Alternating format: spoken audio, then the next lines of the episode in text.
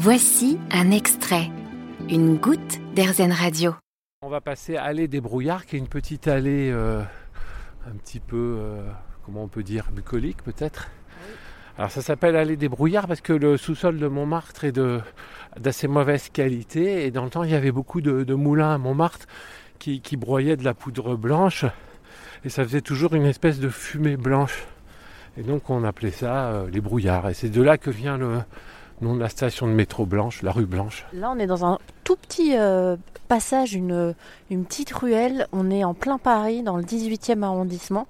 Je suis avec euh, Jean-Claude qui me fait visiter son quartier, quartier dans lequel il habite depuis 40 ans maintenant. Il est devenu ce qu'on appelle un griteur. Un griteur, c'est quelqu'un qui fait euh, visiter, il y en a partout dans le monde, un particulier qui a envie de faire visiter euh, justement son quartier à des touristes de passage qui ont envie de sortir un peu des sentiers battus.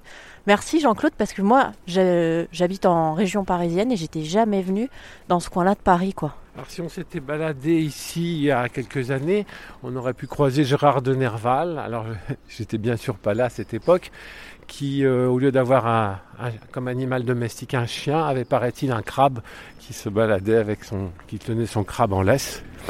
Voilà, mais euh, j'étais pas là pour vérifier. Je pense que c'est vrai, mais par contre il y a beaucoup d'autres légendes à Montmartre euh, assez invérifiables.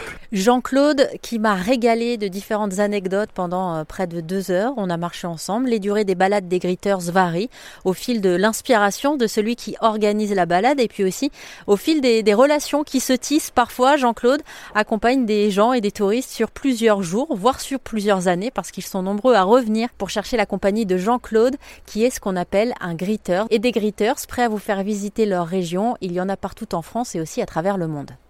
Vous avez aimé ce podcast Airzen? Vous allez adorer Airzen Radio en direct. Pour nous écouter, téléchargez l'appli Airzen ou rendez-vous sur airzen.fr.